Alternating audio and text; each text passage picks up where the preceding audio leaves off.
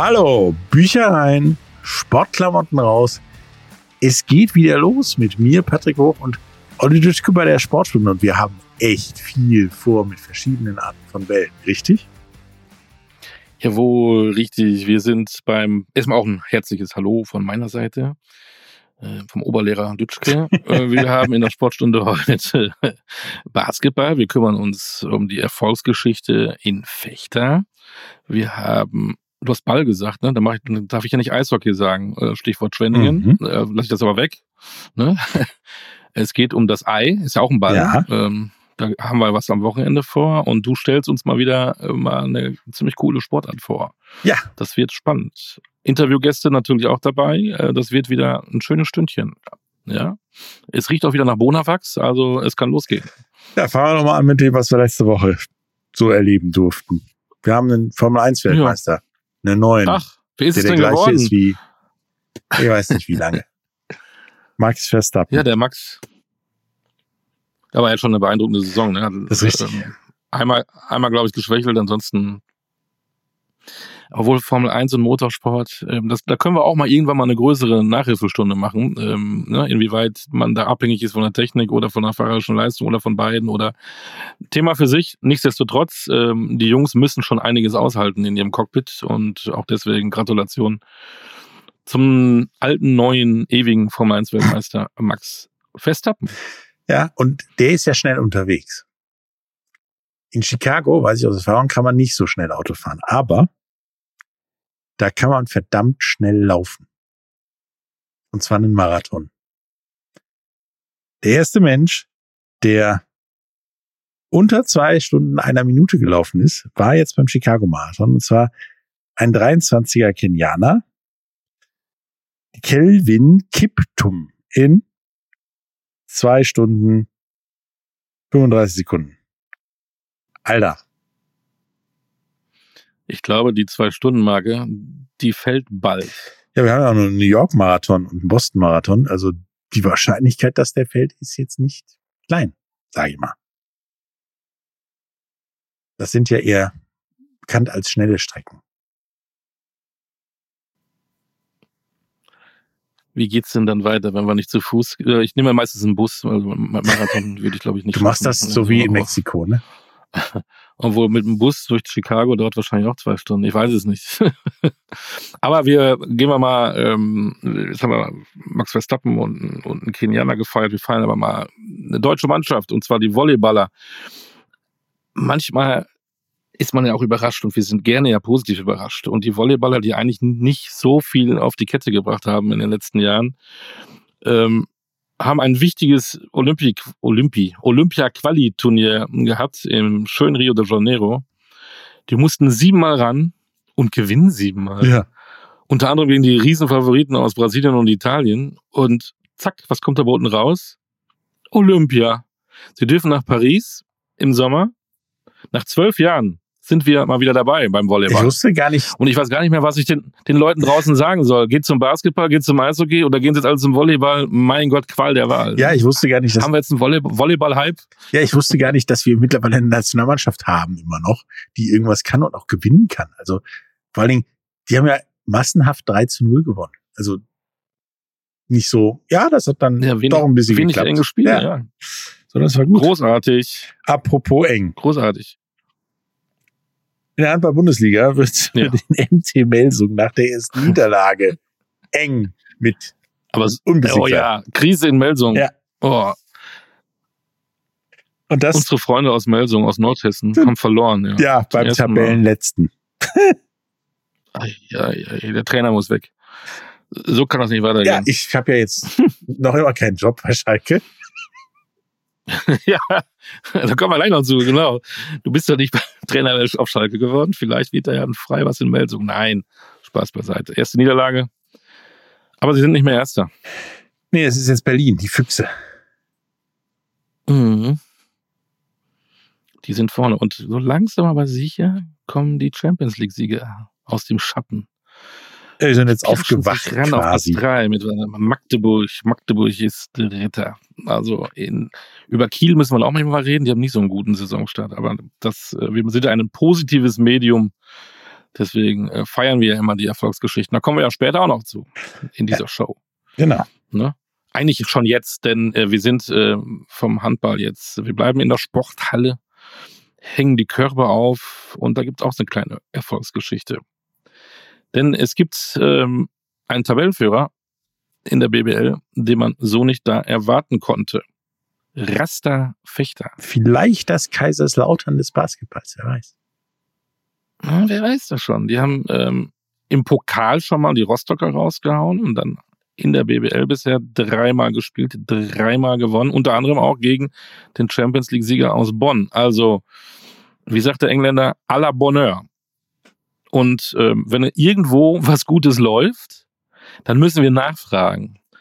Und ähm, da habe ich gesprochen mit Joschka Ferner. Der Junge ist 27, aber schon der zweitälteste in dem Kindergarten Raster Fechter. Joschka, hört man, wenn man durch Fechter geht, aus allen Fenstern, aus allen Türen zurzeit Reggae-Music? Bob Marley? Ähm, nee, ist zu verschlafen der Ort. aber nee, also es ist sehr, sehr basketballbegeisterte Stadt, eine kleine Stadt, aber ja, Basketball wird hier gelebt und wir, bis jetzt sind wir auch weiterhin erfolgreich und das tut der Stimmung natürlich keinen Abbruch.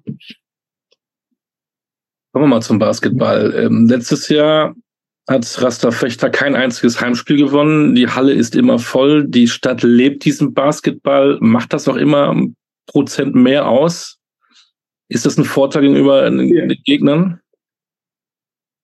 Ja, auf jeden Fall. Also wie gesagt, letztes Jahr kein Heimspiel verloren und bis jetzt konnten wir das ja in der ersten Liga auch so fortführen. Und dann sind die meisten Heimspiele auch ausverkauft. Ähm, die Fans kommen gerne, sie feuern an. Und jedes Team hat es bis jetzt schwer hier zu bestehen. Und ähm, ja, ich, ich hoffe, wir können weiterhin viele Heimspiele gewinnen. Jetzt seid ihr in die Saison gestartet als Aufsteiger, habt noch kein Spiel verloren, seid im BBL-Pokal eine Runde weiter, habt da eben den Bundesligisten Rostock rausgeworfen, ihr habt den Champions League-Sieger Bonn geschlagen, das klingt ja alles wunderbar. Warum läuft's denn gerade so gut als Aufsteiger in der BBL? Zum Teil, weil ein Kern der Mannschaft vom letzten Jahr geblieben ist, also von der Pro A-Mannschaft. Das hat uns sehr geholfen in der Vorbereitung. Und der Coach ist natürlich auch geblieben. Das hat uns geholfen. Wir wussten, was der Coach von uns will.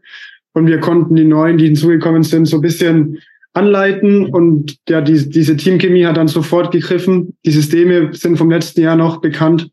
Ähm, das hat auf jeden Fall geholfen. Und natürlich von wegen Momentaufnahme, ja, wir haben bis jetzt nur Heimspiele gehabt. Ich denke mal, die, die, die Proben werden erst noch kommen, wenn wir dann auch auswärts bestehen müssen. Und dann kann man sehen, wo wir tatsächlich stehen. Wenn man sich den Kader, den Bundesliga-Kader anguckt, da stellt man fest, äh, Joschka Ferner ist eigentlich fast der Opa. Mit seinen 27 mhm. Jahren bist du tatsächlich der zweitälteste. Es ist keiner über 30. Ähm, bist du dann auch mehr gefordert, um mit den, ich sag mal so fies kleinen Jungs, dass du die an die Hand nehmen musst? Ja, auf jeden Fall. Zum einen, da ich jetzt tatsächlich schon leider der fast älteste bin und jetzt eben auch schon das dritte Jahr hier bin und den Coach seit letztem Jahr auch gut kenne, also natürlich versucht man dann da voranzugehen, aber man wächst auch so in die Rolle hinein. Das war jetzt nicht von heute auf morgen. Aber der, der Coach gibt mir mehr Verantwortung und auch den Spielern vom letzten Jahr und dann nimmt man das auch gerne an. Und vor allen Dingen, wenn es jetzt so läuft wie bisher, und das wollen wir natürlich fortführen. Ja, wir sind nicht so alt, aber wir sind jung und hungrig, würde ich sagen. Wir alle haben eigentlich noch was zu beweisen und das funktioniert bis jetzt sehr gut. Im Kader stehen sechs Spieler, die sind äh, 17, 18 und 19 Jahre alt. Hilft da diese jugendliche Leichtigkeit? Ja, auf jeden Fall. Also letztes Jahr in der Pro A äh, hatten wir, fand ich, jetzt deutlich mehr Druck. Letztes Jahr war der Aufstieg das äh, erklärte Ziel. Wir waren der Top-Favorit und konnten dann auch der Rolle gerecht werden. Und dieses Jahr können wir viel befreiter aufspielen, weil ja, wir, das Ziel ist der Klassenerhalt wir müssen jetzt keine, wir müssen jetzt nicht Bonn schlagen, haben es trotzdem gemacht. Das ist natürlich sehr schön, aber ja, wir gehen mit einem ganz anderen Druck hinein und können befreit aufspielen. Im Prinzip ähm, könnte ich auch fast Trainer sein. Ich würde einfach reingehen in die Kabine und sagen, Jungs, wir haben eh nichts zu verlieren, wir sind Underdog, äh, geht raus, haut sie weg. Ja, ein bisschen mehr ist da noch dabei natürlich, klar, aber ähm, so im Großen und Ganzen ja einfach, also unser Coach ist sehr positiv und das hilft uns sehr. Der macht uns nicht viel Druck und auch die Jungen wie jetzt Johann Krülow, äh, 18 Jahre alt, performt auch auf dem Level und das ist schön zu sehen, dass jeder seine Rolle hat und jeder mit Selbstvertrauen agiert auf dem Feld. Und mittendrin ist einer äh, mit Wes Iwundu, der hat schon 236 Mal in der NBA gespielt. Ähm, wie, wie passt das ins Gefüge? Hm, tatsächlich äh, überraschend gut. Also er hat absolut keine äh, Star-Allüren. Er ist jetzt natürlich tatsächlich der Älteste auch mit 28 und eben der meisten Erfahrung, absolut. Und er geht auch voran. Also er hatte ja am Anfang in der Vorbereitung ein, zwei Wochen, da musste er sich ein bisschen an das äh, europäische Niveau gewöhnen, aber jetzt hat er das absolut aufgeholt und ist einer unserer Spieler, ja, der, der, die, der die Spiele dann auch alleine entscheiden kann. Aber bis jetzt zum Glück können, agieren wir auch als Team ganz gut und jeder fügt sich ein, er auch und er ist ein, ein Teil der Mannschaft. Was mich auch überrascht, der, der Trainer hat jetzt auch nicht so eine Trainervita, wo man sagt, boah, das ist ein Erfolgstrainer, der hat schon viel geleistet. Der kam aus der vierten Liga zu euch, aus Langen. Was ist so besonders an diesem Menschen? Ja, ich würde sagen, als allererstes eine positive Einstellung, dass er versucht, äh, immer positiv zu bleiben und motiviert, nicht so viel mit Bestrafung oder, oder eher oder Härte agiert, sondern meistens das ganz gut handeln kann und bis jetzt, ja, wenn es so, so, klappt, dann ist er umso schöner. Wir haben letztes Jahr die Meisterschaft geholt. Dann kann er uns auch mehr Freiheiten geben und wir zahlen das bis jetzt ihm zurück und nutzen das in Anführungszeichen nicht aus, sondern trainieren hart. Auch wenn wir von ihm jetzt diese Härte nicht, ja, wir brauchen diese Härte von ihm nicht, sondern er ist absolut positiv und wir können damit sehr gut umgehen. Es gibt äh, so ein so ein Rookie of the Year von der NBBL äh, mit ähm, Jack Cahill, der ist ja auch nicht bei Alba Berlin geblieben, der ist bewusst zu euch, Entschuldigung, in die Provinz nach Fechter gekommen? Ja, ich denke, weil hier die, die Ausbildung jetzt, äh, die Strukturen sehr gut sind, um sich auch äh, zu entwickeln und der Name Rasta Fechter zieht. Äh, jetzt auch bei der Jugend, bei der Jugend, dass hier Spieler herkommen wollen, um sich weiterzuentwickeln. Das ist dieses Jahr einzigartig, dass eine Mannschaft BBL und Pro A, also erste und zweite Liga anbieten kann. Ähm, ja, Genau, also die Strukturen sind einfach von Grund auf da und die, also die, die Trainer machen einen guten Job, die Jugendarbeit ist gut und äh, ja, bis jetzt sind wir damit sehr erfolgreich. Jetzt habt ihr so eine überragende Saison gehabt in der Pro A. Jetzt habt ihr noch kein einziges Spiel verloren ähm, in der neuen Saison. Was passiert denn, wenn ihr mal verliert? Haut ihr euch da die Köpfe ein? Ich seid das ja gar nicht mehr gewohnt. Also hoffentlich dauert das natürlich noch erstmal ein bisschen. Ähm, äh, und dann, ja, also letztes Jahr in der Pro A haben wir auch Spiele verloren.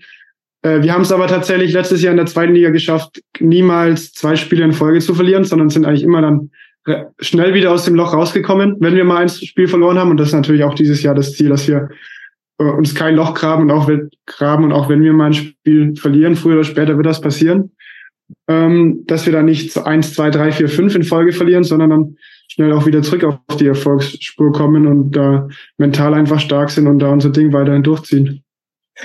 Joschka, du musst gleich wieder zum Training. Danke für deine Zeit, für den äh, Einblick, für ähm, das Geheimnis des Erfolges in Fechter. Und äh, macht weiter so, macht so Spaß, auch das von außen zu sehen. Und Grüße an die, ja. an die Jungs vom Opa Ferner. Alles Gute. Sehr gerne. Wir geben weiter in Gas. Gute Idee. Bis dann, danke dir. Gerne, ciao. Tja, Opa Ferner mit 27. Mehr von Joschka Ferner äh, in einem dem gesamten Interview komplett. Schaut in die Beschreibung. Da findet ihr dann das komplette Interview. Und lieber Herr Dr. Hoch. Ja, bitte. Woher kommt Rasterfechter? Test. Aus dem Arsch der Welt. ja, nicht vorbereitet. Nicht vorbereitet. Nee, aus der tiefsten ja. Provinz, hm. ebenso wie Kaiserslautern bringt mich. Ja, aber Rasta? Rasta? Rasta kommt aus Jamaika. Aber ich habe ja am Anfang gesagt, was mit Bob Marley. Ja. Und ne, Rasta du erinnerst dich vor ein paar Minuten. Jamaika und so. Fechter. Ja, genau. Und 1979 war es, glaube ich, ja. Äh, ist dieser Verein aus einer Basketball AG entstanden und die haben immer in der Kabine oder beim Warm-up, keine Ahnung, Bob Marley gehört ah. äh, mit Rastaman Vibration. Vielleicht erinnerst du dich. Das und kam dadurch, dann. Dadurch äh, hat sich das dann entwickelt und es blieb bei Rasta. Rasta. Das kam dann in der Provinz da oben so gut an. Genau. Ich weiß jetzt nicht, ob die so mit, mit Tüten im äh, Mund rumlaufen. Das glaube ich nicht. Ich versuche jetzt aber ja den gut. Weg von der Provinz Kaiserslautern über die Provinz Fechter zum ja, Tabellenführer der besten Mannschaft der, V- der Fußball-Bundesliga zu schlagen. Denn Kommt nicht aus der Provinz. Stuttgart ist jetzt nicht gerade der Nabel der Welt. Denn die haben sechs Siege Ja. aus sieben Spielen und sind damit auf Platz zwei Ja. hinter Leverkusen, aber dennoch die Mannschaft der Stunde. Leverkusen ja, also ist auch Provinz, würde ich sagen.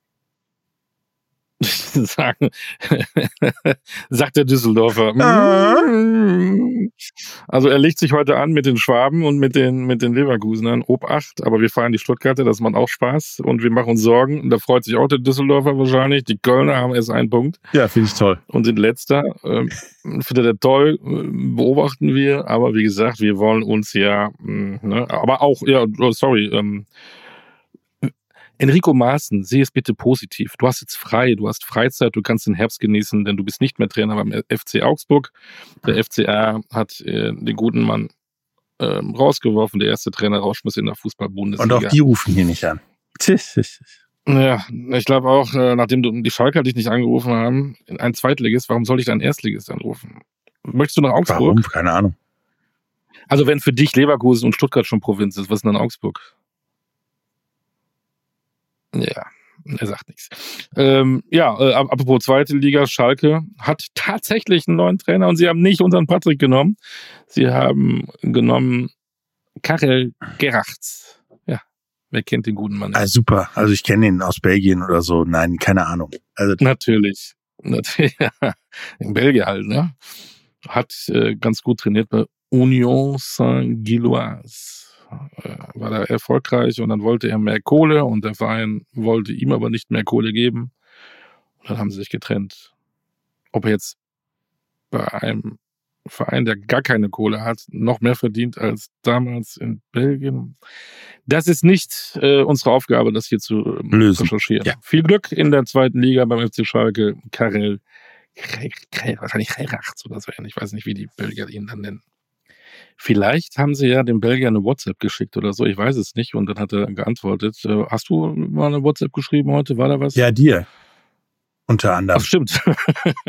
Ach ja, stimmt. Man kommuniziert ja mittlerweile über WhatsApp. Ne? das ist Ähm, richtig. Genau. Gibt es, es gibt ja Vodcast, es gibt Podcast, vielleicht gibt es irgendwann einen WhatsApp-Cast. Ich weiß es nicht. WhatsApp-Cast ist ein sehr schöner Begriff, aber ich glaube nicht. Nein. ja. Vielleicht erfinden wir da was Neues und wir werden steinreich. Ja. Ja. Aber so, ähm, das Kommunikationsmittel WhatsApp kennen wir ja alle und es wird mittlerweile auch für Marketing-Geschichten benutzt, gerade auch bei großartigen internationalen Spitzen. Es kann halt und mittlerweile mehr als nur jemanden- Nachrichten verschicken. Ja, ja, eben, ne? Und es gibt einen, ähm, das ist ja unser Faktenmensch, der immer sich das genau anguckt äh, in der Welt, was wo wie passiert. Und er hat sich mal ähm, die WhatsApp-Channels der größten Vereine angeguckt und die Lupe genommen. Wer hat schon entdeckt? Die neue Funktion auf WhatsApp, die Channels. Heute im Sportsflash die Top 5 der Fußballclubs mit den meisten Abonnenten. Auf Platz 5 Borussia Dortmund mit aktuell 3,3 Millionen Followern. Auf Platz 4 der Club von Jürgen Klopp, nämlich der Liverpool FC mit mittlerweile 8,3 Millionen Anhängern auf diesem Kanal. Auf Platz 3 ebenfalls aus England, der amtierende Champions League Sieger Manchester City mit aktuell 9,9 Millionen Abonnenten. Auf Platz 2 der FC Barcelona mit derzeit 13 Millionen Channel-Usern und wie sonst auch bei anderweitigen Social Media Reichweiten in diesem Ranking ebenfalls ungeschlagene Nummer 1 Real Madrid mit derzeit 17,7 Millionen WhatsApp Channel Abonnenten. Meine Meinung dazu, die WhatsApp-Funktion steht erst am Anfang, doch ich sehe großes Potenzial in diesem Kommunikationskanal. Jeder Marketingverantwortliche im Sportmanagement sollte sich damit befassen.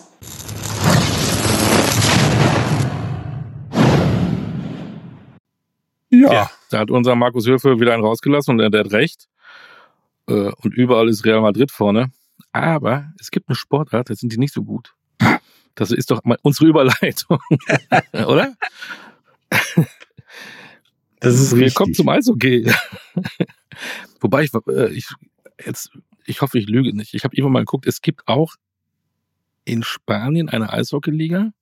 Ich glaube, wenn ich nicht falsch liege, ich recherchiere nochmal gerne, haben die sechs Clubs und soweit ich weiß, ist der FC Barcelona auch dabei. Ja, und eine ist, glaube ich, sogar aus Portugal. Der einzige portugiesische. Eishockey-Club. Irgendwie sowas, ja. Hausaufgabe, Recherche, spanische Eishockey-Liga. Aber wir bleiben mal auf dem deutschen Eis und ähm, da gab es heute mal eine Mitteilung, die ich mal ganz interessant fand. Ähm, in der DL ist die Düsseldorfer EG letzter. Ja. Und äh, wir haben es ja eben beim Fußball gesehen, da äh, sitzen die Trainer sehr locker auf den Bänken und werden dann, wenn es nicht so läuft, mal schnell nach Hause geschickt. In Düsseldorf ist es anders. Sie haben eine offi offizielle äh, Mitteilung rausgegeben, dass sie weiterhin mit der sportlichen Führung weitermachen will. Finde ich auch mal gut, auch mal ein Zeichen. Äh, sie wollen in Ruhe arbeiten und glauben einfach daran, haben es alles analysiert zusammen, dass sie selber gemeinsam mit Führung, mit Spielern, mit Fans unten rauskommen. Also finde ich, finde ich gut. Ja.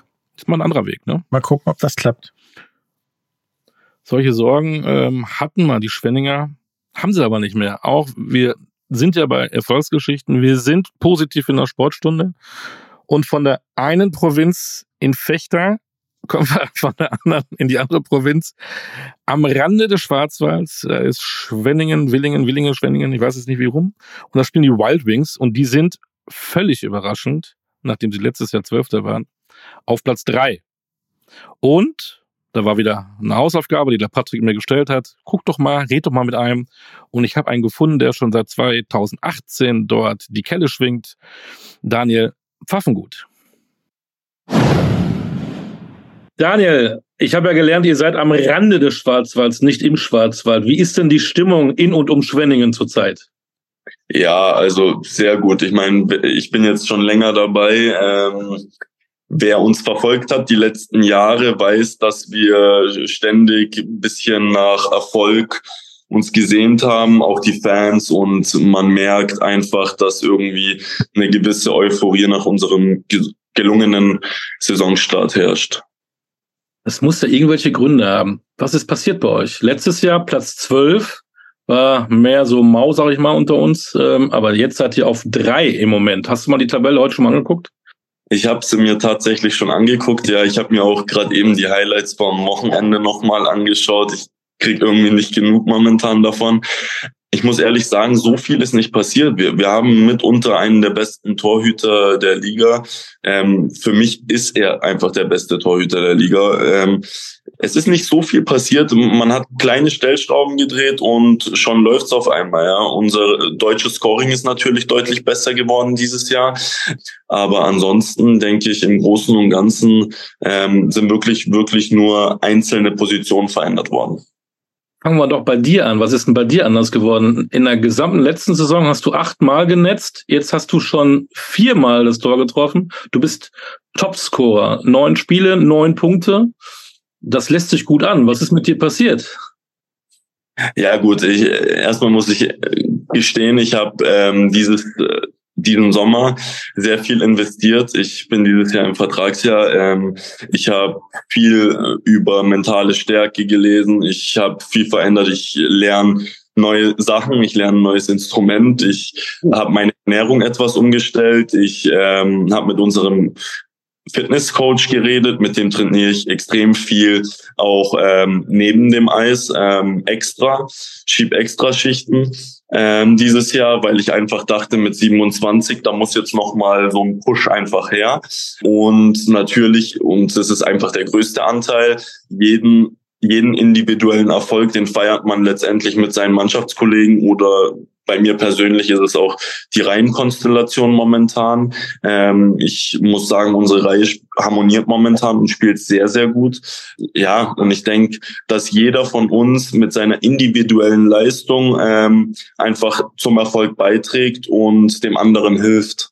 Der Trainer kam aus München, die wurden Meister. Ähm, hilft das, wenn einer schon was gewonnen hat, der dann an der Seite äh, steht? Bringt das so ein. Gen mit? Er war ja auch als Spieler fünfmal Meister mit Berlin, also er hatte, er hat ja irgendwas.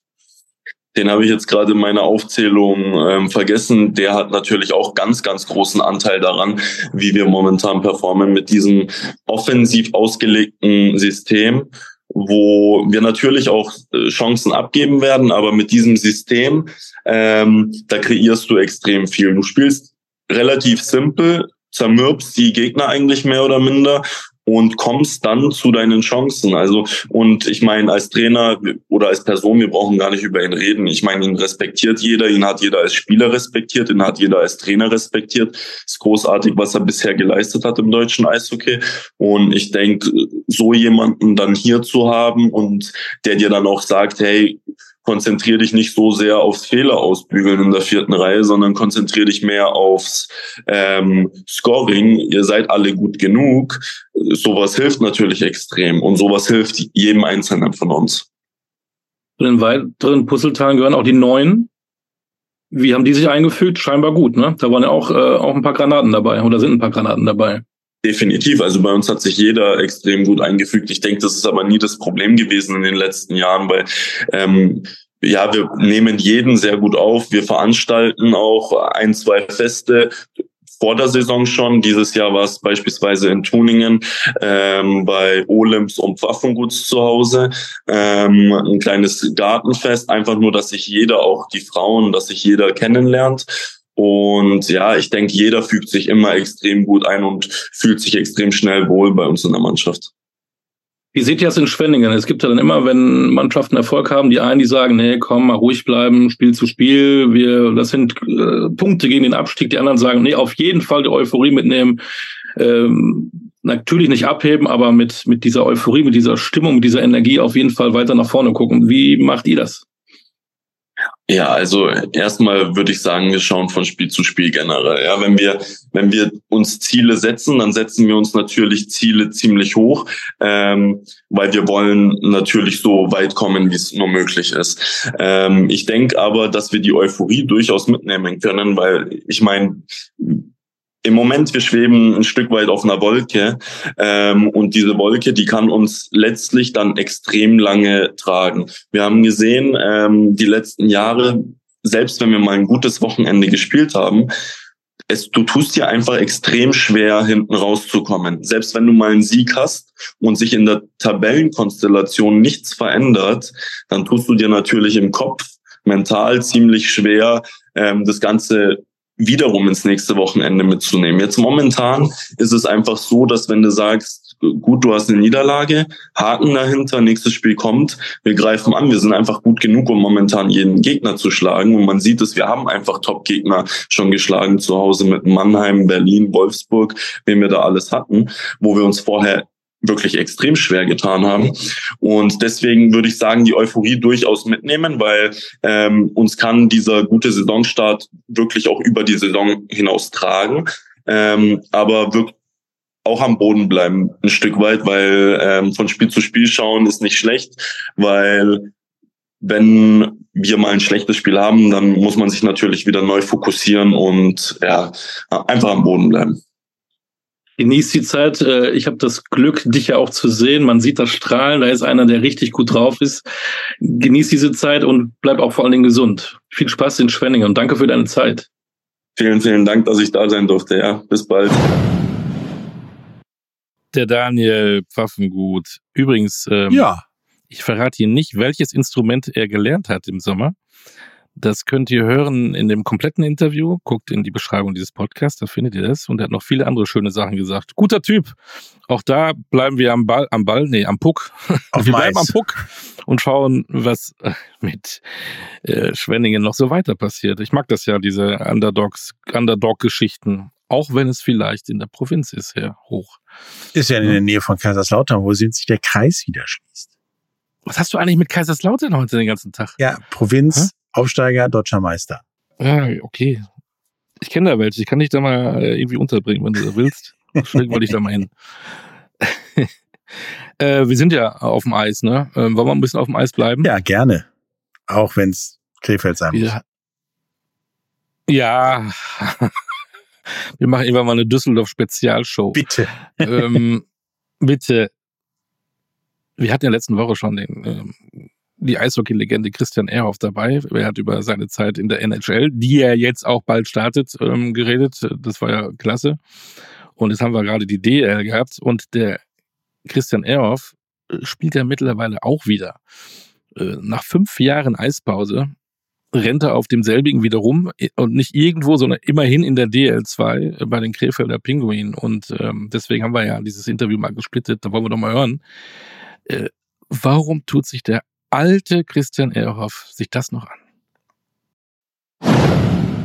Jetzt hat der ältere Herr Christian Ehrhoff äh, aufgehört mit Eishockey und nach fünf Jahren kommt der noch ältere Herr auf die Idee, wieder die Schlittschuhe äh, unter die Füße zu streifen. In der DL2 ist jetzt ja auch keine Hobbyliga. Wie geht's dir damit in Krefeld? Wie läuft's für dich? Wie kam das überhaupt zustande? Also erstmal, es macht riesig Spaß und mir geht's äh, gut damit. Äh, ich gehe jeden Tag gern äh, in, in die Kabine und äh, äh, versuche das äh, ähm, zu genießen. Wie kam es dazu? Ähm, ja, letztes Jahr in den, in den Playoffs war ich im, im Stadion und äh, ähm, Stadion war voll, Atmosphäre super und es hat richtig Spaß gemacht zuzuschauen und auf einmal war wie so ein Schalter bei mir umgelegt, dass ich gesagt habe, boah, ich möchte das gerne nochmal probieren. Es hat in also es hatte die ganze Zeit im Hintergrund schon so geschlummert, dass ich eigentlich meine Karriere gern für Krefeld äh, beendet hätte. Äh, damals äh, war ich aber vom Kopf her durch und musste aufhören. Und das war auch der richtige Entschluss zu dem Zeitpunkt. Aber der Gedanke war halt immer da, aber nie so die, die Motivation. So das letzte, ich habe es mir nie zugetraut, das, das nochmal zu machen. Aber dann, wie gesagt, war auf einmal der Schalter umgelegt und äh, ich hatte richtig Bock wieder und das Sommertraining fiel mir dann auch äh, relativ leicht. Und äh, wie gesagt, jetzt macht es, äh, macht es äh, riesig Spaß. Und wie lange machst du es noch? Ähm, also erstmal dieses Jahr. Ähm, ich will jetzt noch nicht definitiv sagen, dass nach dem Jahr Schluss ist. Ähm, ich würde mir natürlich wünschen, dass wir den Aufstieg in die, in die DL schaffen. Dann wäre für mich definitiv Schluss. Das wäre nochmal so ein perfekter Abschluss für mich. Aber ansonsten, ähm, ja, muss ich auch sehen, wie die Saison äh, läuft, wie ich das alles äh, verpacken kann in, in meinem jungen Alter noch. Und äh, dann äh, werde ich nach der Saison, denke ich, äh, die Entscheidung äh, treffen, ob definitiv dann Schluss ist oder es noch weitergeht. Eine Frage noch zum deutschen Eishockey. Du hast auch Erfolge mit der Nationalmannschaft gefeiert. Das hat sie dieses Jahr auch wieder bestätigt. Ähm, ich habe ja auch einen Hype. Du bist viel in der Eishalle, du bist in Krefeld unterwegs, auch in anderen Städten. Ähm, was macht der Nachwuchs? Kommt da was nach? Haben die äh, Jugendlichen Bock auf Eishockey? Das kann ich auch nicht zu 100 Prozent äh, beantworten, aber ähm, wenn man die Entwicklung im deutschen Eishockey sieht, äh, dann muss man sagen, es geht eigentlich stetig bergauf, weil äh, ich erinnere mich noch, als ich mit 17 in die, in die DL gekommen bin oder Profi geworden bin, damals hatten wir fünf Deutsche in der Mannschaft. Äh, Deutsche haben kaum eine Rolle in der Liga gespielt und äh, ähm, jetzt mittlerweile spielen deutsche Spieler wieder äh, eine große Rolle, auch, auch in der Liga. Damals, als ich nach Nordamerika gekommen bin, waren weniger als eine Handvoll Spieler da. Ähm, dann haben wir so die, die nächste Generation, äh, da kamen ein paar mehr, haben wieder, glaube ich, der nächsten Generation Mut gemacht und äh, jetzt sieht man, äh, da kommen, kommen immer mehr nach und auch wirklich, wir haben äh, Topstars, äh, mit Leon Dreiseitel oder Moritz Seider, äh, äh, Tim Stützle. Und äh, das hilft natürlich alles auch der Nationalmannschaft. Und ich glaube schon, dass da immer mehr nachkommt. Natürlich wäre es schön, wenn man in der Breite noch viel breiter aufgestellt ist. Äh, dann wird, glaube ich, am Ende noch mehr bei rumkommen. Aber ähm, das deutsche Eishockey ist da äh, schon insgesamt äh, auf, auf einem guten, guten Weg. Und äh, ja, ich hoffe, das kann man noch ausbauen. Wenn du dann tatsächlich irgendwann sagst, ich spiele nicht mehr, äh, wirst, wirst du dem Eishockey irgendwie noch verbunden bleiben? Hast du irgendwas vor?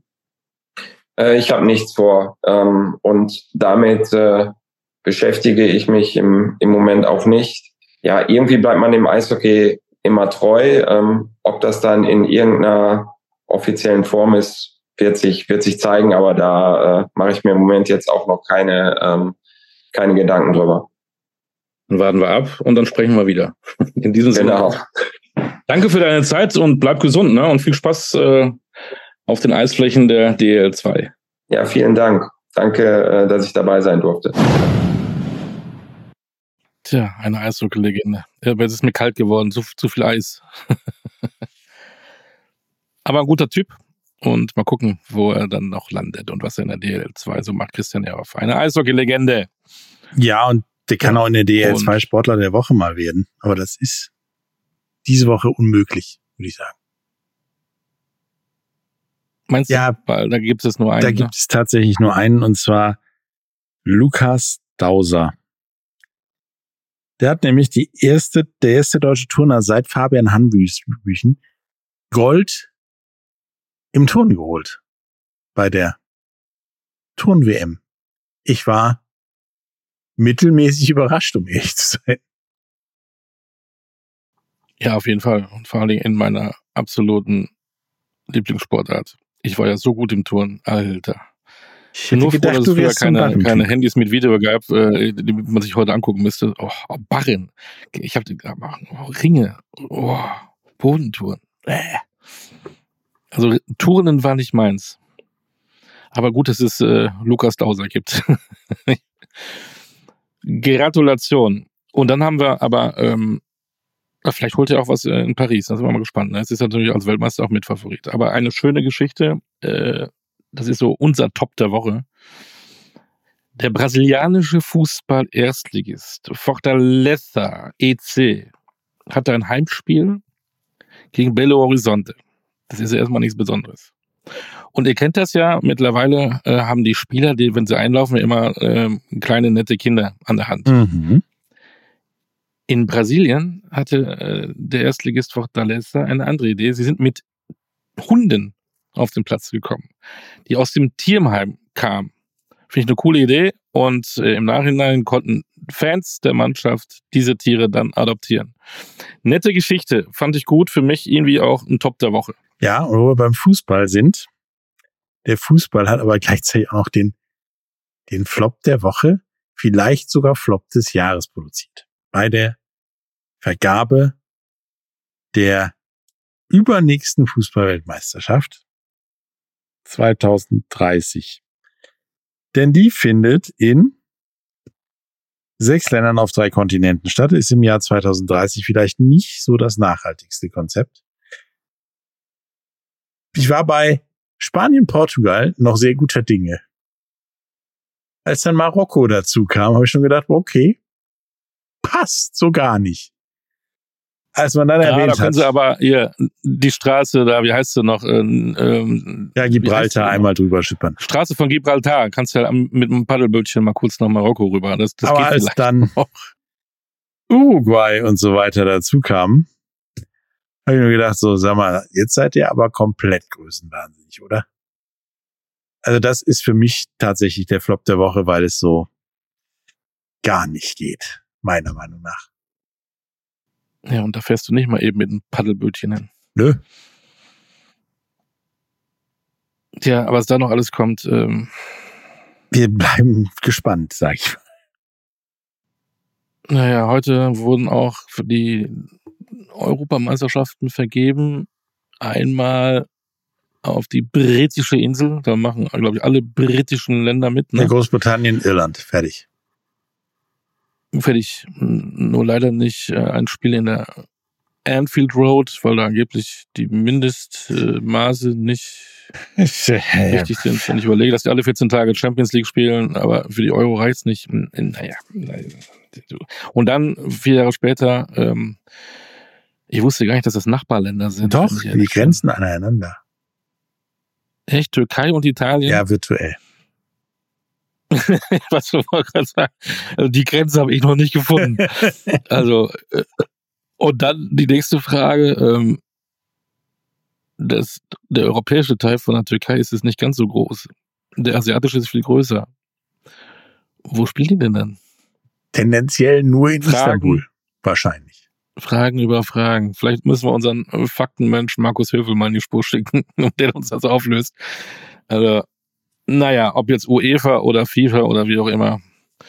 Oder auch DFB, USA-Reise. Oh, lass uns mal, lass uns mal. Ne, ich habe mal Bock über eine andere Sportart zu reden. Ja, aber die GFL hat äh, eine Idee, wo ihr Endspiel ist. Nicht mehr in Frankfurt.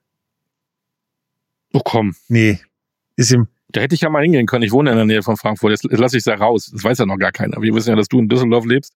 Ich bin in der Provinz Frankfurt zu Hause. Und da dachte ich, ich gucke mir mal den German Bowl an am Wochenende. Kann ich gar nicht.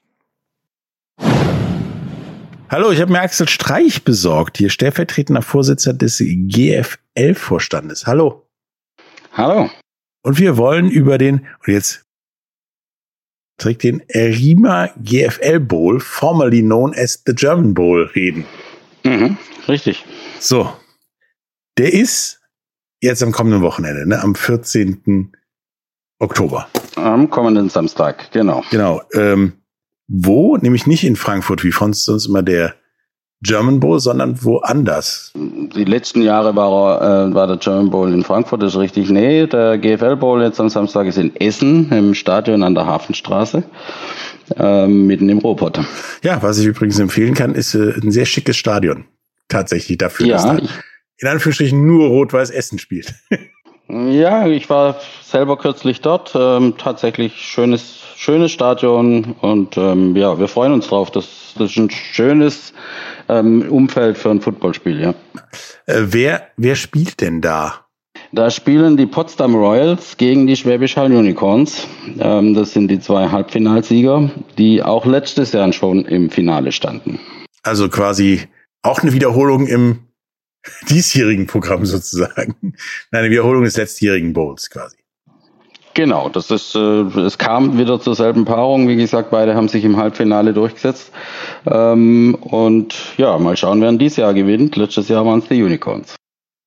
Was ist denn das, ja, das Programm bei so einer Bowl-Veranstaltung hier in Deutschland? Weil wir kennen das ja vom Super Bowl. Da gibt's vorher ein Riesentheater, bei der Nationalhymne ein Riesentheater, in der Halbzeitpause ein Riesentheater und danach noch ein kleines Theater und äh, dann war's das. Was ist das denn hier bei einem deutschen Bowl sozusagen? Naja, das ist da ähnlich, wobei Theater, das ist ja so ein Begriff, der da immer, der manchmal auch ein bisschen negativ belegt ist. Ähm, das, äh, das ist es äh, sicher nicht. Ich meine, ähm, ähm, bei solchen Endspielen, nicht nur bei solchen Endspielen, aber dann natürlich besonders, da wird schon drumherum organisiert, dass die Fans auch vor dem Spiel ähm, ja en- entsprechend, ich sage jetzt mal, Unterhaltung haben, aber auch viel Information. Ja, es wird äh, es wird Interviews geben auf der in der Partyzone und da gibt's verschiedenste Angebote, jetzt nicht nur zum Essen und Trinken, da gibt's ähm, eine, eine Bühne, auf der zum Beispiel das Ganze stattfindet, auch was Interviews und eben Informationen angeht. Also es ist viel geboten äh, um das Spiel drumherum bereits im Vorfeld. Ähm, Im Stadion selber dann, ähm, ja, kennen wir auch ähm, aus letztjährigen beziehungsweise früheren German Bowls. Das ist in, in Deutschland schon Tradition, ähm, dass die Mascots, also die, die Maskottchen der Teams, ähm, dann zum Endspiel kommen. Dieses Jahr so viel wie noch nie. Ich glaube 22 habe ich äh, heute heute erfahren, äh, haben sich schon angemeldet. Äh, Cheerleader werden viele da sein. Ähm, also auch im Stadion ist ein Vorprogramm geboten. Ähm, das alles hinführt auf letztendlich äh, das große Event, nämlich das Spiel, das um 17 Uhr dann beginnen wird. Ähm, Einlaufzeremonie der Mannschaften, alles was so dazugehört. Also es wird bunt und ja, einem Bowl angemessen, sage ich mal, mit großer Zeremonie und garantiert Flutlicht bei im Oktober um 17 Uhr. Ja, geht, geht schon von da aus. Äh, 17 Uhr braucht man es vielleicht noch nicht, aber nicht viel später wird man es brauchen. Ja. Ja, aber sagen wir mal so, die erste Halbzeit könnte mit Flutlicht enden. Ja, ich meine, es ist ja auch äh, Fernsehübertragung, die brauchen auch immer ziemlich früh dann Licht. Ähm, also ich gehe schon davon aus, dass das wahrscheinlich ab 17 Uhr schon eingeschaltet ist, ja. Ähm, nun hieß das Ding ja früher mal German Bowl und jetzt heißt es äh, GFL Bowl. Gibt es dafür irgendeinen Grund? Ja, da gibt's einen Grund dafür. Das ist ein äh, rein rechtlicher Grund. Äh, das, äh, der Hintergrund ist einfach, dass dieser Titel German Bowl, ähm, der äh, wurde in der Vergangenheit an ähm, eine GmbH, die, den, die das Spiel dann auch veranstaltet hat, ähm, beziehungsweise ausgerichtet hat, äh, vergeben. Da gibt's jetzt einen Rechtsstreit darüber. Ähm, der Vertrag wurde vom, vom AVD, also dem eigentlichen Eigner dieser, dieser Marke, ähm, letztendlich gekündigt. Dem wurde widersprochen. Also juristisches Hin und her. Theater. Ähm, Theater in dem Fall tatsächlich. Ähm, und ähm, man hat sich dann dazu entschlossen, äh, vor allem auch mit dem Planungsaspekt, äh, man braucht ja da im Vorfeld schon ein bisschen Planungszeit und, und ähm, Organisationszeit, dieses Jahr ähm, den, den Bowl schlicht und einfach unter diesem Titel ähm, GFL Bowl ähm, zu führen. Es ist trotz allem die, die 44. deutsche Meisterschaft. Wie das in Zukunft dann wieder aussehen wird, das muss man mal sehen. Vielleicht ähm, ist der Titel ja auch so gut und kommt so gut an, dass man den dann beibehält, äh, wenn der Rechtsstreit irgendwann mal womöglich gelegt ist. Ähm, oder man kehrt wieder zurück zum anderen Titel. Egal, unterm Strich, den, den Spielern, äh, den Fans, glaube ich, ist das auch nicht so entscheidend. Für die ist entscheidend, äh, dass sie im Endspiel um die deutsche Meisterschaft stehen und das ist, wie gesagt, die 44. am kommenden Samstag. Ähm, egal, wie der Bowl jetzt dann am Ende auch heißt. Am Ende gibt's einen Pott sozusagen. Am Ende gibt's den Pott, das ist übrigens auch noch der gleiche, die sogenannte Beule, ähm, die ähm, jetzt extra für dieses Spiel beziehungsweise in diesem Jahr auch frisch renoviert wurde. Auch das ein echtes Highlight, weil das Ding hat Historie ähm, und ähm, ich durfte schon Bilder davon sehen. Es glänzt wie nie zuvor. Sehr schön. Hast du denn für mich, damit ich dann im Podcast auch ein bisschen klug scheißen kann, einen Tipp, wer gewinnen könnte? Mm ähm, tue ich mich natürlich ganz schwer, ähm, zumal ich ähm, ja natürlich da auch so eine gewisse Neutralität aufgerufen bin äh, als Vertreter aller Vereine. Ähm, es also wenn man den Experten glaub, schenken, Glauben schenken darf, dann, dann haben die Potsdam Royals dieses Jahr sicher äh, die besseren Karten, zumindest mal nach der Papierform, wenn man die ganzen Statistiken angeht. Sie gehen auch, egal, fast egal, wen man fragt, als Favorit in die Partie. Die Unicorns hingegen haben ähm, einen sehr großen Umbruch hinter sich äh, im Herbst. Ähm, da haben die Mannschaft an vielen Stellen neu aufgebaut, neues Trainerteam, das aus eigener Kraft ähm, auch hingekriegt und haben im Halbfinale gegen Dresden eigentlich schon die Situation gehabt, dass ihr Gegner favorisiert, favorisiert war und sie haben das trotzdem geschafft. Von daher, ähm, ja, Favorit heißt Potsdam, aber im Endspiel, ähm, ja, kann alles passieren. Ich traue es beiden Mannschaften zu, dass sie die Beule nachher mit nach Hause nehmen dürfen. Nur die Unicorns immerhin als Titelverteidiger ähm, werden sicher ähm, dafür sorgen, dass sie das nicht einfach so ähm, hergeben. Ja, wie gesagt, am Samstag ähm, 17 Uhr Anpfiff in der Hafenstra im Stadion an der Hafenstraße in Essen. Äh, geht hin. Ich werde auch versuchen, da zu sein. Dann noch ein paar leichte Komplikationen nach Essen zu kommen, aber das kriege ich schon hin. Ähm, dank dir und äh, viel Spaß am Samstag und viel Spannung vor allen Dingen. Ja, wenn wir hoffentlich alle miteinander haben, ein schönes Spiel ähm, wünschen wir uns alle. Das werden wir aber bestimmt auch kriegen von den zwei besten deutschen Mannschaften. Und ja, vielen Dank und ähm, freue mich. Vielleicht sehen wir uns dort ja. Bis dann. Tschüss. Ciao. Ja. So, ich hörte, du bist vielleicht in der Provinz Essen. Ja. Du verlässt die Weltstadt Düsseldorf, um in die Provinz Essen ja, zu gehen, um möglicherweise Football zu gucken. Ja, wer weiß. Ja, da traust dich was. Wenn du hingehst, mach Fotos für unseren Insta-Channel, damit die Millionen Hörern und Hörerinnen mal so sich ein Bild machen können von so einer großartigen Veranstaltung. Das toppt ja fast mit den ähm, Maskottchen den Super Bowl. Ja, und nicht, dass die Dichter als Maskottchen verpflichten. Aber tatsächlich wird es dieses Jahr auch nicht historisch, weil historisch ist diese Woche ja kaum zu toppen. Es ist einiges auf der Welt passiert. Mhm. Aber heute durften 2019 das erste Mal im Iran 3500 Frauen sich ein Fußballspiel angucken. Fand ich damals schon super, finde ich heute noch super. Und ich hoffe, dass dieser Weg irgendwann auch weiter beschritten wird in die richtige Richtung. Finde ich gut. Und auch dafür sind wir da, dass wir mal ab und zu mal etwas zum Nachdenken präsentieren. Auf jeden Fall, das ist auch schon wieder vier Jahre her. Apropos Nachdenken. Ja. Ich habe mir da ich. einen Sport rausgesucht, den ich mal gerne präsentieren würde. Machst du den jetzt vor hier? Oder sieht da keiner? Nee, ich tatsächlich habe ein Interview geführt mit dem ja, Vorsitzenden des deutschen Pickleball-Verbandes und es hat, wie er mir erklären wird und uns erklären wird, nichts mit. Ist das was für pubertärende Kinder? Nein, nichts damit und auch nichts mit Mixed Pickles zu tun. Hört einfach mal auch zu. nicht? Genau. Ich bin ja mal gespannt, was das ist, du. Hallo, ich habe mir Andreas äh, Kopkau, erster Vorsitzender des Deutschen Ticken Pickleball-Bundes, rangeholt, um mal über Pickleball zu reden. Hallo. Hallo Patrick. So Pickleball. Wenn ich Leuten sage, ich rede heute mit dir über Pickleball, dann kommt die Frage, was? Gurken? Was? Pickleball? Was ist Pickleball? ja, muss zugeben, dass der Name schon ähm, einiges Schmunzeln hervorgebracht hat. Ähm, es gibt da halt auch so ein, zwei Legenden zu, wie der Name überhaupt entstanden ist. Ähm, die eine Legende besagt, dass ähm, einer der äh, Erfinder des Sports, der hatte einen Hund, der äh, Pickles hieß und der ist dem Ball immer hinterhergerannt und daher kam dann der Name ähm, äh, Pickleball. Es gibt aber auch da andere Vermutungen, die sagen, dass der äh, Hund erst dazu gestoßen ist, als es schon drei Jahre den Sport gab. Und ähm, die Frau von dem Erfinder ähm, da eher so gesagt hat, es gibt da so ähm, ja so bestimmte Boote in ähm, in Amerika und daher soll der Name rühren. Was jetzt letztendlich da wirklich korrekt ist, ähm, streiten sich so ein bisschen die Geister. Ähm, aber macht die ganze Sache ja auch ein bisschen interessant.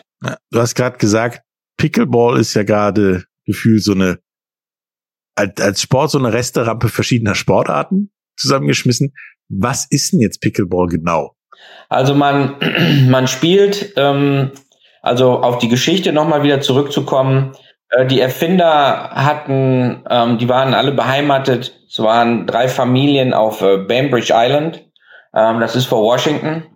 Und ähm, in irgendeinem Sommer mit den Kids haben die sich halt so gedacht, ja, wie können wir die Kids ein bisschen bespaßen, ähm, damit die auch was zu tun haben. Dann sind halt zwei Väter auf den Gedanken gekommen, vielleicht so eine neue Sportart zu kreieren. Und die hatten halt ähm, im Garten noch einen alten Badmintonplatz ähm, deswegen wird Pickleball eigentlich auch auf dem Original Doppel ähm, Badmintonfeld gespielt. Und dann haben sie noch halt einen Nachbarn dazu eingeladen, der war ziemlich handwerklich begabt. Der hat dann da die ersten Holzschläger ähm, kreiert und dann haben die dann noch so ein, ähm, es gibt ähm, so eine Unterart vom Baseball, das nennt sich Wiffleball. Ähm, das sind so Plastikbälle mit Löchern drin. Das haben die dann als Spielball erkoren und haben dann halt versucht, dort eine neue Sportart zu kreieren, um, wie gesagt, die Kids so ein bisschen ähm, da äh, zu bespaßen. Am Anfang war das Netz sogar auf äh, Badminton-Höhe, äh, ist ja, glaube ich, 1,55, 53, weiß nicht genau. Dann haben die das Netz irgendwann runtergenommen und haben immer wieder weiter äh, das Ganze entwickelt, eine Strategie dazu, ähm, bis das dann irgendwann mal so eine äh, fertige Sportart war. Ähm, also wie gesagt, das ist auf dem Original Doppel Badmintonfeld. Das einzige, was sie dann noch geändert haben, ist ähm, also die Aufschlaglinie beim Badminton. Die hat man noch mal so um 13 Zentimeter eingerückt. Und diese Zone ist dann beim Pickleball die so, sogenannte Non-Volley Zone oder wie es die Amerikaner dann als bezeichnen als Kitchen. Ähm, das ist die Zone, da darf man nicht reintreten und den Ball als Volley aus der Luft schlagen. So, und nachdem das dann passiert ist, wie gesagt, man hat dann immer wieder weiter das Spiel verfeinert, ähm, hat man dann halt wirklich eine, eine Sportart draus kreiert. Das Ganze war dann 1965. So, und einer dieser drei ähm, Väter, die dieses Spiel äh, erfunden haben, war tatsächlich auch ein ähm, Abgeordneter in den USA, ist ähm, sehr viel rumgereist durch seine politische Tätigkeit und wollte eigentlich immer dort, wo er ist, halt auch seinen Sport ausüben. Und so hat sich das halt in den in den Anfängen ähm, verbreitet. Das war dann halt 1965. Dann ging das Ganze los und ähm, ja, die Sportart ist dann relativ schnell populär geworden ähm, in den USA. Ähm, ich sag mal, irgendwann in den 80ern wurde dann auch der erste Verband gegründet gab die ersten Turniere und kurz darauf ähm, war es auch in äh, allen 50 Bundesstaaten in den USA, dass Pickleball gespielt worden ist. Nun sagtest du, dass das Ding in den USA halt boomt, sogar so, dass ja, Leute sich Pickleball-Teams kaufen und gründen für die äh, Major League Pickleball. Wie sieht denn, wie habe ich mir das vorzustellen? Ich meine, Teams kaufen tut sich gefühlt mittlerweile jeder Promi aus Steuergründen und so weiter. Ähm, jetzt gibt's dann auch quasi eine NFL im Pickleball. So. Ja, also es ist halt nach diesem ähm, berühmten Konzept, wie halt diese äh, Major League Baseball oder die NFL funktioniert, ja, ähm, dass sich da Investoren ähm, diese Teams kaufen ähm, und dann gegeneinander spielen lassen. Das ist jetzt also beim Pickleball ähm, artverwandt, ja, also da hat ein sehr findiger ähm, Multimilliardär halt auch diese Major League Pickleball gegründet und ähm, naja, da sind dann halt sehr, sehr viele prominente Sportler, aber auch aus dem Showbiz ähm, auf diesen Zug aufgesprungen, um halt äh, an dem ja so stark boomenden Sport zu partizipieren. Also da sind dann halt so Größen dabei wie Tom Brady, etliche ähm, hochdotierte oder sehr berühmte Sportler, auch unser Dirk Nowitzki ähm, hat ein Team gekauft, der übrigens auch wirklich sehr gut Pickleball spielt. Und dann halt auch unsere Heidi Klum hat ein äh, Team gekauft, äh, Mesut Özil, ähm, nur jetzt mal so ein paar Prominente aus unseren Reihen hier vielleicht zu sagen. Aber wie gesagt, auch drüben in Amerika richtige Superstars und halt auch sehr, sehr namhafte äh, Investoren wie Mark Cuban, dem auch die Dallas Mavericks gehören. Ähm, die Leute sehen halt, dass äh, dieser Hype besteht um Pickleball und möchten dann natürlich äh, da auch dran partizipieren und steigen da jetzt ein. Und es gibt ja auch einen Grund, warum wir heute jetzt hier diesen Podcast machen. Am Wochenende waren die German Open in Gelsenkirchen-Bur. German Open hört sich an, hört sich riesengroß an. War es denn so riesengroß oder ist es eher so ein Spartenturnierchen, sag ich mal?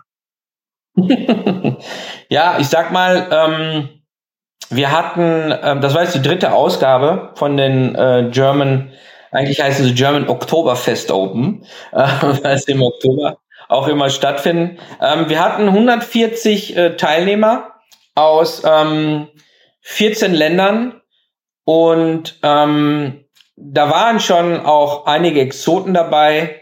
Ähm, ich war irgendwie äh, wahnsinnig berührt, äh, dass wir wirklich eine Spielerin aus Hongkong ähm, hatten und die wirklich jetzt nur für dieses Turnier angereist ist. Ne?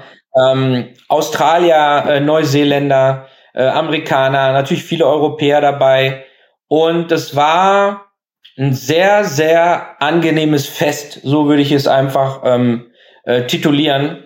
Ähm, also ich habe wirklich die Erfahrung gemacht, dass beim Pickleball einfach nur sehr, sehr viele äh, nette Leute sind. Ähm, es ist natürlich Sport und es ist natürlich auch ja, Wettkampf, aber irgendwo zählt mehr dieses Kennenlernen und sich treffen und austauschen, ähm, steht da ein bisschen mehr im Vordergrund. Und das finde ich halt äh, super nett und das macht die Sportart aus. Und äh, wie gesagt, ähm, es war sehr viel Arbeit, aber irgendwo ähm, wurde man dann schon belohnt von sehr vielen glücklichen Gesichtern und ähm, es war einfach nur ein tolles Event. Und wie war es jetzt sportlich? Ich meine, ja, ich sag mal, wir hatten eine äh, Pro Senior ähm, da, die Carolyn Way. Ähm, die hat alles abgeräumt im äh, in der offenen Kategorie, also hat äh, das Fraueneinzel gewonnen, auch das Frauen Frauen äh, ähm, und auch das Mixed. Allerdings mit ähm, Mixpartner äh, Steffen Hallen aus Deutschland. Ähm, die hat mit einer Belgierin gespielt, mit äh, Cassandra Bourgeois. Ähm, und ansonsten waren eigentlich auch viele Europäer ähm, auf dem Treppchen. Ähm, das äh, Männerdoppel ähm, haben Steffen Hallen und äh, Carsten Wischermann aus Deutschland gewonnen. Ähm, Im Einzel war Stefan äh, Grobmüller aus Österreich erfolgreich. Ähm, bei den Damen, wie gesagt, äh, ja, war, kam niemand an Carolyn vorbei. Aber ähm, man sieht, man hat deutlich gesehen, dass sich das ähm, Niveau in Europa in den letzten Jahren wirklich ähm, stark gebessert hat. Wir können es nicht vergleichen oder messen mit, mit den Amerikanern. Ähm, die Top-Profis da, ähm, die sind einfach äh, mega stark. Und auch was jetzt so passiert ist mit diesem, dass so viel Preisgeld in den USA ausgeschüttet werden. Das hat auch zur Folge, man sieht es also auch, diese ganzen Tennisspieler, diese Division One Spieler in den USA, die so um die 30 sind und merken so, oh, ja, irgendwie Tennis äh, ist der Zug schon irgendwie abgefahren. Die klammern oder hängen sich jetzt am Pickleball dran, weil die sehen, oh, da gibt's ja auch was zu, zu verdienen. Und weil halt die Sportarten so ziemlich artverwandt sind, also die brauchen ja wirklich nur das Softgame zu lernen, alle anderen Schläge haben die ja drauf, ähm, gibt's halt sehr viele Ex-Tennis-Pros, die jetzt halt im Pickleball da anfangen. Und das pusht das Niveau in, in Amerika gerade wirklich auf ein extremes Level. Also da müssen wir schon noch ein bisschen ackern hier, um da dran zu kommen. Ja, und wie das Niveau ist, wie viel extreme Preisgelder es gibt, also wie viel Millionen Preisgelder es gibt. Und äh, was Michael Cheng jetzt zum Beispiel gerade macht, das erfahrt ihr in der langen Version, die ist mir in der Beschreibung wie immer. Ähm, denn es geht noch um, um einiges beim Gespräch mit Andreas. Kannst du dir jetzt vorstellen, was Pickleball ist? Tja. Weißt du, ich weiß gar nicht mehr, was ich spielen soll. Paddle, Pickleball, äh, gibt immer neue Sportarten. Also Tunen äh, definitiv nicht mehr. das, aber das, an, das eine oder das andere kann ich ja mal ähm, mal vielleicht ausprobieren beim hohen Alter. Oder wir kaufen uns so einen Verein auch. Vielleicht ist er hier noch günstiger als in den USA. Und wir gründen hier so eine Liga. Keine Ahnung, man damit so viel Geld verdienen kann. Schauen wir mal. Schauen wir mal. Wir, haben, wir sind durch, glaube ich. Ne? Ja. Äh, wir können so langsam zur Dusche wandern. Wir gucken mal, was passiert. Wir beobachten das alles von der Sportstunde. Wir haben einige Highlights. Natürlich gucken wir, was die Jungs äh, mit dem Fußball auf der USA-Reise so anstellen. In Hartford. Klar, Samstag, Samstag in Hartford, da gab es mal dieses legendäre Davis Cup-Match ähm, Boris Becker gegen John McEnroe. Äh, gefühlt über drei Tage. Ich glaube, ich habe die ganzen komplett geguckt. Fünfeinhalb Stunden war das. Ja, ne? Das war doch hart vor, ne? Ja. Wahnsinn. Da gab es noch mal ein Eishockey-Team in der also, NHL, ein sehr großartiges, die Whalers. Stimmt. Ähm, ich hoffe nicht, dass die Deutschen gegen die Amis fünfeinhalb Stunden spielen, da reicht 90 Minuten. DL am Freitag schon. äh, Top-Spiel. Die Eisbären Berlin, die mittlerweile auf eins sind. Man denke nur an letzte Saison. Da hatten sie eine ganz schwierige Spielzeit. Spielen gegen den zweiten, die kommen aus, na? Straubing. Straubing. Ja, Berlin gegen Straubing, der Knaller am Freitag. Erster gegen Zweiter. Im Basketball geht es äh, nicht um die Bowle, wie, du, wie ich heute gelernt habe. Oder um die Beule. Beule war das. Genau, ähm, Beule. Geht es um den, um die Simplen Beule, geht es um den, B um den simplen Pokal, Achtelfinale äh, im Basketball. Du fährst vielleicht nach Essen, guckst mal, was da so los ist. Potsdam mhm. gegen äh, Schwäbisch Hall. Dann haben wir NFL, wir haben NHL. Und ähm, wem es kalt ist, der kann kurz mal nach Mexiko fliegen. Da ist noch die Beachvolleyball-WM. Da sind wir ja auch noch, soweit ich weiß, dabei. Haben wir was vergessen? Nö, ich glaube nicht. Bestimmt. Ja, bestimmt. Aber ich glaub, wir haben bestimmt ganz viel vergessen. Mal drüber. Aber ja, schaut mal, was so los ist bei euch in der Region, in der Provinz, in den Weltstädten, im Fernseher, ähm, in Streaming-Kanälen oder wenn ihr nichts findet. Macht selber Sport. Das war's von uns. Die Sportstunde. Olli Ditsch gesagt, ciao, ich gehe duschen. Tschüss. In diesem Sinne. Patrick, mach's gut, viel Spaß in Essen oder wo auch immer. Bis dann, tschüss. Tschüss.